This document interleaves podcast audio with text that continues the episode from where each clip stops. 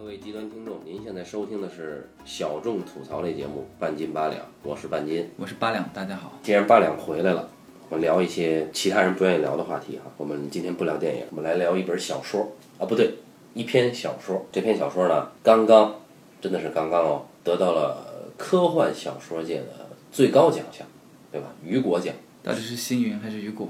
对，一共有两个嘛，对吧？都被誉为科幻小说界的诺贝尔奖。呃，一个叫做星云奖，一个叫做雨果奖。那么刚刚这部小说拿到了雨果奖，成为中国继去年刘慈欣《三体》之后又一部获得雨果奖的华语小说。作者本人呢是个天津人，是个女生，今年三十二岁，狮子座，清华大学你赶紧说，这什么什么什么书啊？物理系毕业，我不愿意提这书的名字啊。然后现在是经管学院在读博士，郝景芳女士。他的力作《北京折叠》，给我们华人扬眉吐气的作品。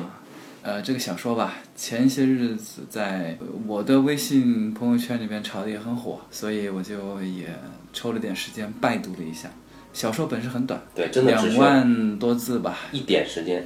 呃，速度快的话，你可能十几分钟、二十分钟，你可能就把书看完了。我发现一个现象，就是我和很多朋友都在交流读这个小说的第一感觉，就在读前三页的时候，真的读不进去。就说这人的小学语文可能学的不太好啊。我认为我们不应该用这种方式去评价一位雨果奖的获奖作品。那么我们是不是先跟大家讲一讲他讲了什么故事，对吧？对呀。啊，好，你来吧。因为。我我觉得就是看过这个小说的听众朋友应该不会太多啊，它毕竟还是比较小众嘛。那我们这一说就更少了，是吧？啊，对啊，这个小说呢叫《北京折叠》啊，顾名思义，它里面有个折叠的城市。呃，小说讲的就是在未来近未来的北京，通过一种很高级的。方法折叠成了三个空间，就第一空间、第二空间和第三空间。多么好的名字！对，这个第一空间呢，就是社会的上流阶级；第二空间呢，就是中产阶级；第三空间呢，就是下流阶级。就是下流阶级。呃，主要是什么？负责什么垃圾，搞什么搞清洁、搞卫生啊，处理各种垃圾啊，生活垃圾啊，工业垃圾啊，这个最惨的一个阶级。这三个空间怎么划分呢？就是第一空间用一个二十四小时。第二空间和第三空间共享另外一个二十四小时，这样的话，这三重空间呢就能够容纳八千万人。我们知道上流阶级肯定是人最少嘛，就只有五百万人。这个第二阶级呢，大概是有两千五百万人。第三空间里面是有五千万人。这个故事就讲述的是一个第三空间的一个大叔，作为一个垃圾工，他已经工作了二三十年。但呢，他有的垃圾场，他捡了个小女孩，他就想把这个小妹妹养大，他就要钱呀。那要钱，他就得挣钱。你永远靠这个捡垃圾挣钱，当然是有点困难。他呢，想让那个小孩呢接受正统的教育。对对。但是幼儿园贵呀。对呀，所以就得挣钱。那挣钱呢？这个三个空间，我们知道阶级嘛，你当然要这个控制的比较严，对吧？你不能三个空间里面的人员流通就是受限的。那么具体怎么受限呢？我们不知道。对，然后他呢就得从第三空间去第二空间，帮一个第二空间的人送一封信去找第一空间里的一个人，然后获得回信。那么作为一个通讯员，他在这个过程当中，他可以获得自己的报酬。呃，我算了一下，他总共挣到的钱三十万吧，挣了三十万，然后他是一年挣十万，三十万应该抵得上好几年吧。讲的就是这么个故事，讲完了。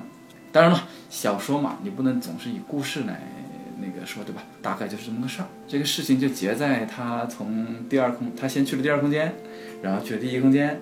然后回到第二空间，然后再又从第二空间回到第三空间，然后曲折啊，曲折的结束了。哎，总的来说啊啊，当然了，呃，总的来说这四个字一说出口，就证明了我确实在中国接受的教育。因为我们教育在看这个东西来说之后，老师们都会让学生先说一句总的来说。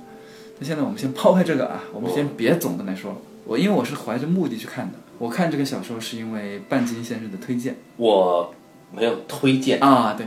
半斤先生希望我先看一看这个小说，对于是我就看了。看的时候，我就脑袋在高速运转，我就不停地思考，他这儿为什么会这么写？他接下来会发生什么？他是跟哪一个事件或者跟某一个东西是相关性的？他会引发什么？啊，我就在高速运转这个事情，但是我发现我的这些高速运转都落了空。就是为什么呢？为什么那么空？因为我看到前三页的时候，我的感觉是，我觉得这个文字写法，我觉得非常的亲切。呃，亲切指的是亲切指的是，这不跟我平时写的文章是一样的吗？哦，就是一种，呃，我自己写的东西，经常有人这么，就是批评我啊，就是你的语文不达标。就是他们觉得我写的东西过于第一平淡，第二吧有点拘谨，第三呢就是前三页没事儿，然后我发现哎，这一位跟我写的不一样啊？第一平淡，第二拘谨，第三没事儿。我觉得吧，用词啊，还是体现出一个人的语文水平。要我，我就不这么评价这三个关键词，应该是寡淡、无趣，还有一个有语病。刚刚我跟大家讲的只是一种事后的分析啊，当时读的第一感觉是，如果说我不知道它是北京折叠的话，我看到前三页，我很有可能会认为它是一个三流的翻译家翻译过来的外国小说。让我有这个感觉的，只有可能是什么？他的中文书写能力。中文叙事能力以及中文的修辞能力，这是三个层次哈都不过关。你涉及到的这个更基础的问题呢，就是说我们知道昆德拉有本书对吧，就是教大家写小说的，叫做《小说的艺术》。我在当时还有一个英国作家啊，叫做福斯特啊，对，他也弄了本书，也叫《小说的艺术他》。叫小说面面观。有个英国作家确实写了一本书，叫做《小说的艺术》，对，那个作家名字我忘了，他写了十来本小说，写得很工整。但是并不出挑，在这个本书里面，他们大家其实会讲我们是如何写小说。一般来说，都从两个方面出发：第一，你想讲个啥；第二，你怎么讲。想讲个啥，因为因人而异，对吧？我们很难去提它。但是你怎么讲，这个是有规律可循的。那么你刚刚说的这些中文的，它最高层就是中文的修辞，对吧？有这个修辞，那它都是说你怎么讲的问题。我们现在刚刚现在说的就是我是怎么去讲的。那么在你看来，就是说，在怎么讲这个事情上，它不是特别的过关，对吧？我觉得不及格。哎呀妈呀，这种写法其实是一种我们所学过的写东西的写法，但是我在看的时候是有这个观念的。就它的视点变化呀，真的非常跳跃，让人没法代入。前半句还在说老刀，一个逗号，直接就后半句就是一个小孩了。要不咱们是不是得念一段给听众朋友们听才好啊？因为这个吧，你说一个人的这个文字不及格，这是一个很严重的伤害。主要是我感冒了。那要念的话，只能是你念。我们看他是如何形容老刀的。呃，他的第一句话是是清晨四点五十分，老刀穿过熙熙攘攘的步行街去找彭里。他怎么形容的啊？从垃圾站下班之后，老刀回家洗了个澡，换了衣服，白色衬衫和褐色裤子，这是他唯一一套体面衣服。衬衫袖口磨了边，他把袖子转到胳膊肘。老刀四十八岁，没结婚，已经过了注意外表的年龄，又没人照顾起居，这一套衣服留着穿了很多年，每次穿一天，回家就脱了叠上。他在垃圾站上班，没有必要穿得体面，偶尔参加谁家小孩的婚礼，才拿出来穿在身上。这一次他不想脏兮兮的见陌生人，如果我们把老刀换成小明，大家是不是觉得也很合适，是吗？对？我无异于对他的文字提出了那个，就是我念这一段，我真正的想法是，我确实很想知道老道这个人。当我看到这个一开场的时候，我确实很想知道老道这个人，他给出了我一些这样的印象：四十八岁，很邋遢。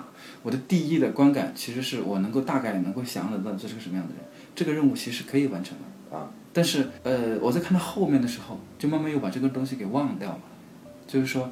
当这个人往后面到了第二章、第三章的时候，渐渐他的形象就消失了。虽然他在后面用了一些段落或者用了一些语言去讲述这个第三空间和第二空间上的差异，对吧？包括他到了第一空间之后，又花了时间去讲这个他和第一人空间的差异。但是我始终觉得这缺了点什么。我相信啊，就是用外表或者用他的这种行头吧，人靠衣装嘛，对不对？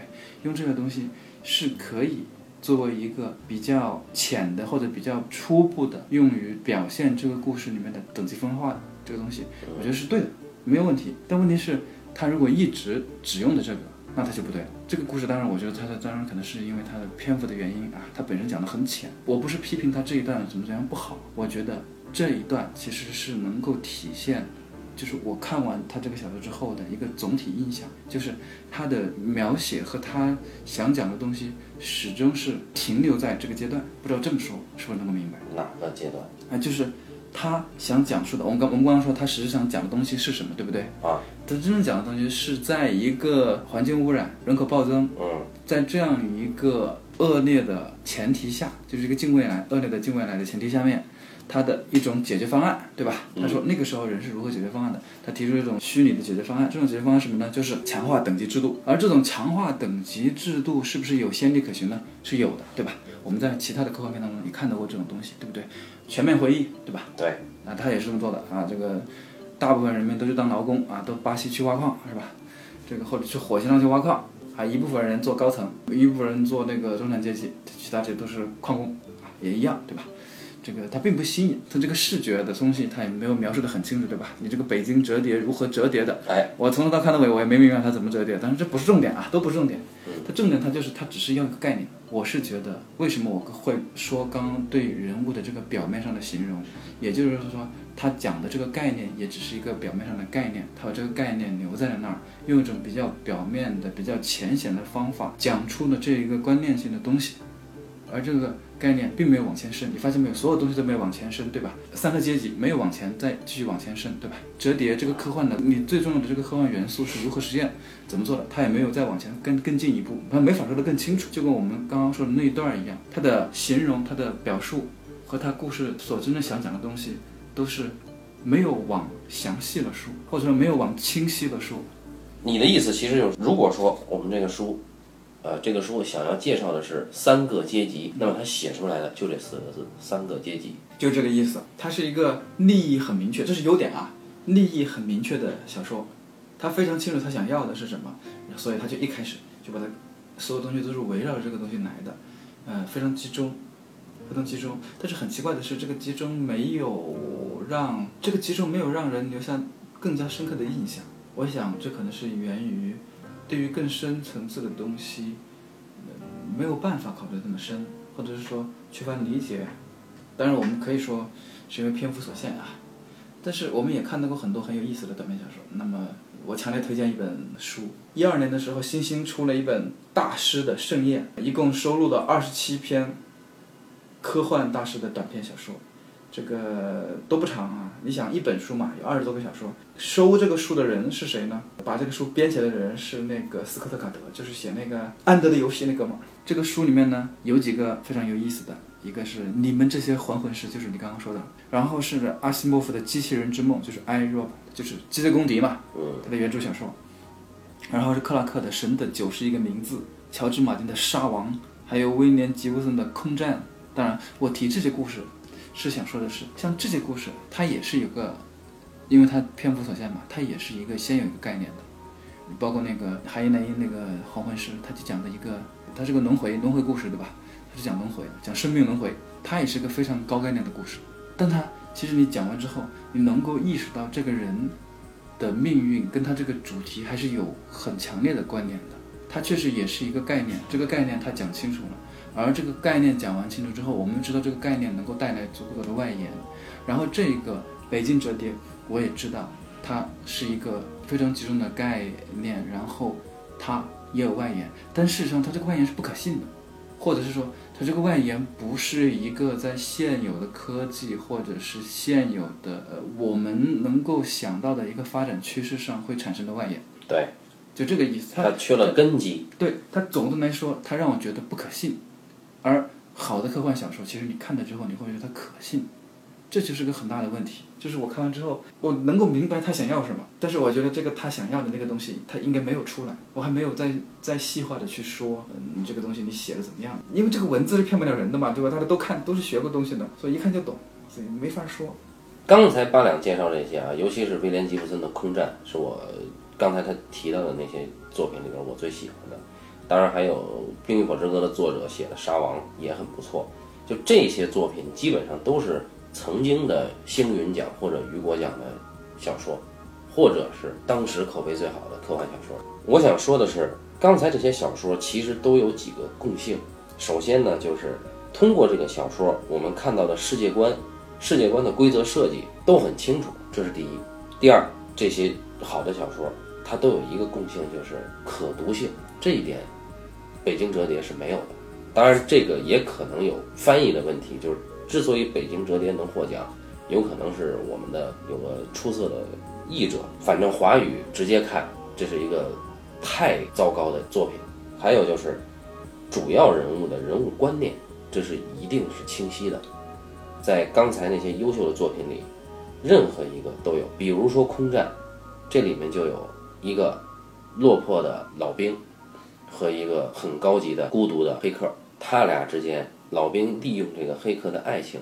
去实现他未尽的一种，你说是暴力梦想也好，还是自由飞翔的梦想也好，还是自毁的欲望也好，都有。但是这里面有清晰的主人公的价值观，这个价值观和他所处的这个处境，就是这科幻架构世界，形成了一种奇妙的魅力，这是一个必须的。刚才的那些优秀作品里，还有一个特点就是主要人物他身处的处境，大多数是尴尬而狼狈的，不是说一定是落魄的。但是一定是尴尬而狼狈的，这样人物才值得同情。最关键的，当然这个就可能有些吹毛求疵，就是说这些优秀的作品里面，对于未来科幻世界的设定，都流露出了一种悲观的无奈感，或者说是悲观的无力感。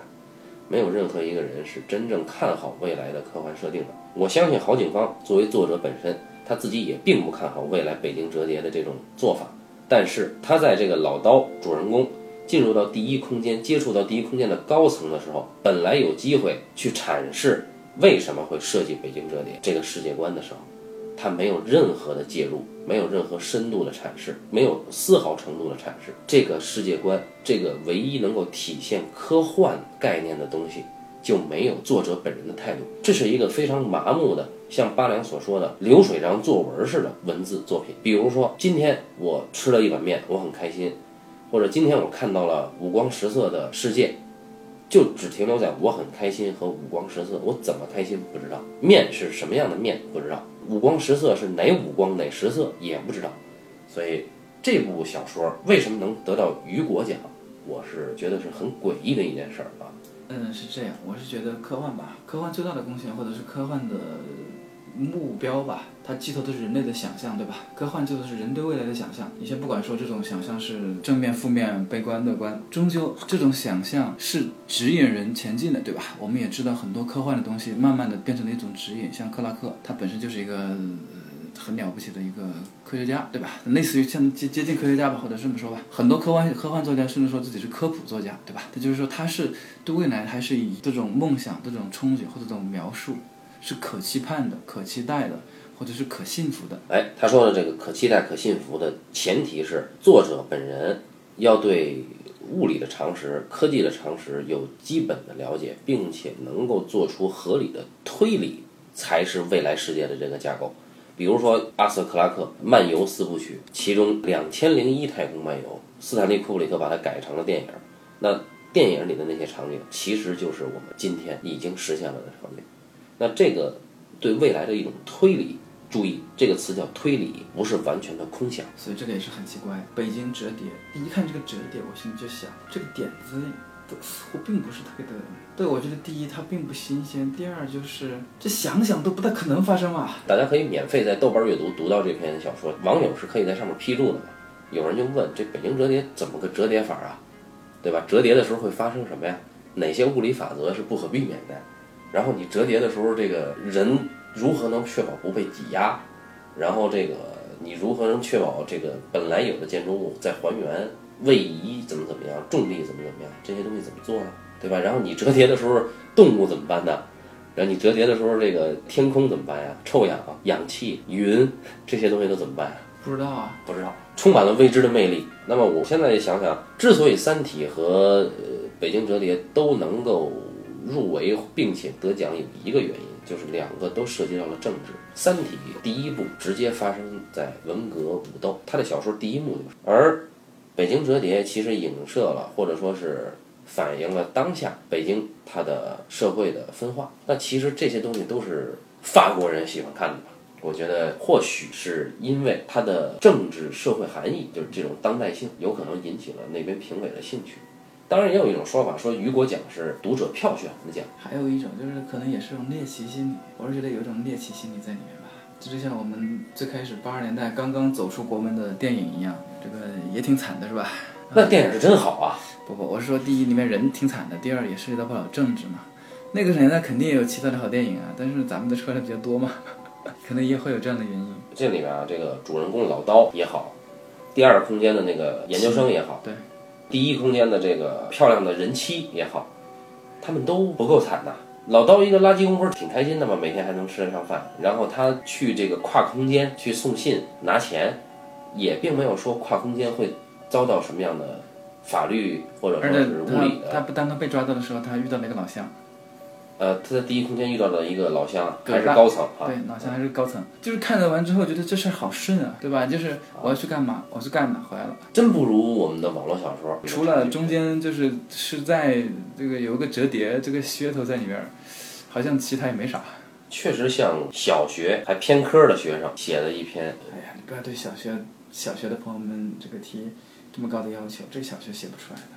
孩子都是有无限的能量的，而且是我们不理解的。说到他这个故事呢，我们其实可以聊聊，就是因为我们最擅长的还是说讲故事，对吧？那讲故事我们刚刚说了，这个小说当中，他把社会分成三个级三三个等级，相当于一个级别是管理阶级，对不对？嗯，一个级别是创造阶级，对不对？最后最底层那个级别其实就是服务阶级。我看过一部日本漫画，被改编成了 TV 版，它叫《进击的巨人》。善良的人们生活在一个国度里面，这个国度呢有三道围墙我。知道三道围墙嘛，我知道。第一道围墙里面就是平民，哎，第二道围墙里面是贵族，是吗？也不是，就是商人啊，或者商人什么的，我一记得就是强一点点，对社会有用的人，对社会更有啊用的人。然后第三层里边的应该就是贵族什么的，但那个我知道，那个第第一层平民很快就被消了嘛。当外敌来袭的时候，他们只能牺牲第三道墙。我最不满意的是什么呢？就是因为他是从老刀的视角带入的，那 OK，我们就从老刀的视角去认识他的这个世界。但是老刀对任何的一个人物，或者对任何的一个处境，以及任何的一个空间吧，都没有介入感，这个我受不了。就是说，你这个人去送信，拿了信，送信，聊天儿，回来拿钱，还结识了老乡，再跳回到第三空间，就只是走了这一圈儿，然后也没有跟人发生任何的，几乎没有发生任何的介入。我指的介入，不是说你这个人能够改变这个事件的走向，或者说你能够促使哪些既定的生活轨道发生改变，不是，而是说你介入到他们的生活或者本来的行为中，你无力去改变。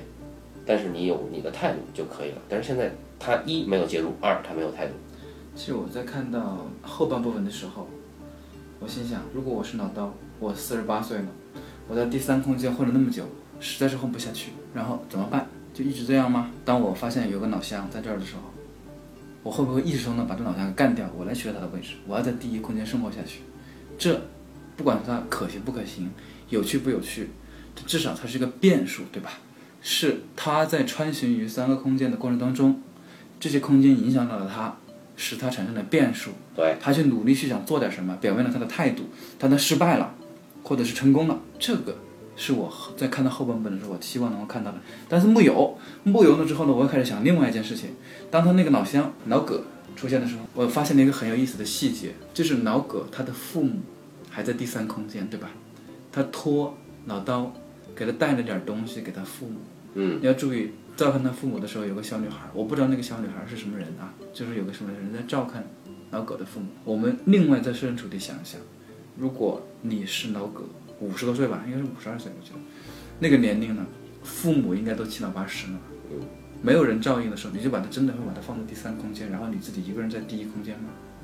就是他这你要想到这里有个人性的问题，你这个设计本身已经违背了人性，那么他有没有想方，就是这个在这个系统或者是在他的这个世界观里面，对这个人性的解决方案没有吗？哎，就在这儿本来能够体现出老葛这个人物的无奈，但是他没有做到这个无奈，有多无奈不知道。而且有一个很有意思的想法，就是如何界定老乡？不如我们在知乎上提一个问题：如何界定老乡？的第三空间里面五千万人都是老乡啊，对啊，就是第三空间就是老乡他在里面他反正这么说的。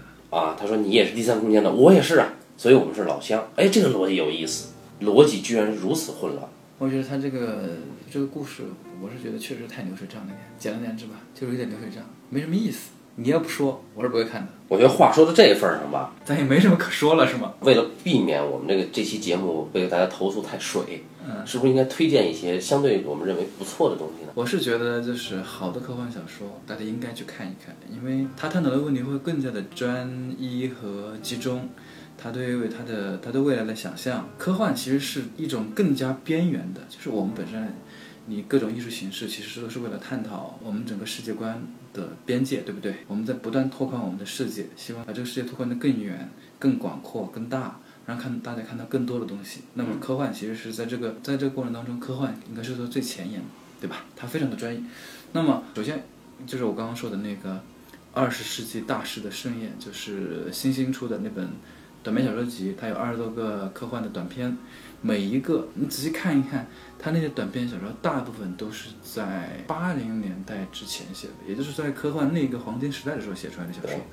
那么你放到现在看，你会发现很多东西很得到了很有意思的验证，或者说现在有很多人依然在试图重复重现当初那一些天才他们的想象。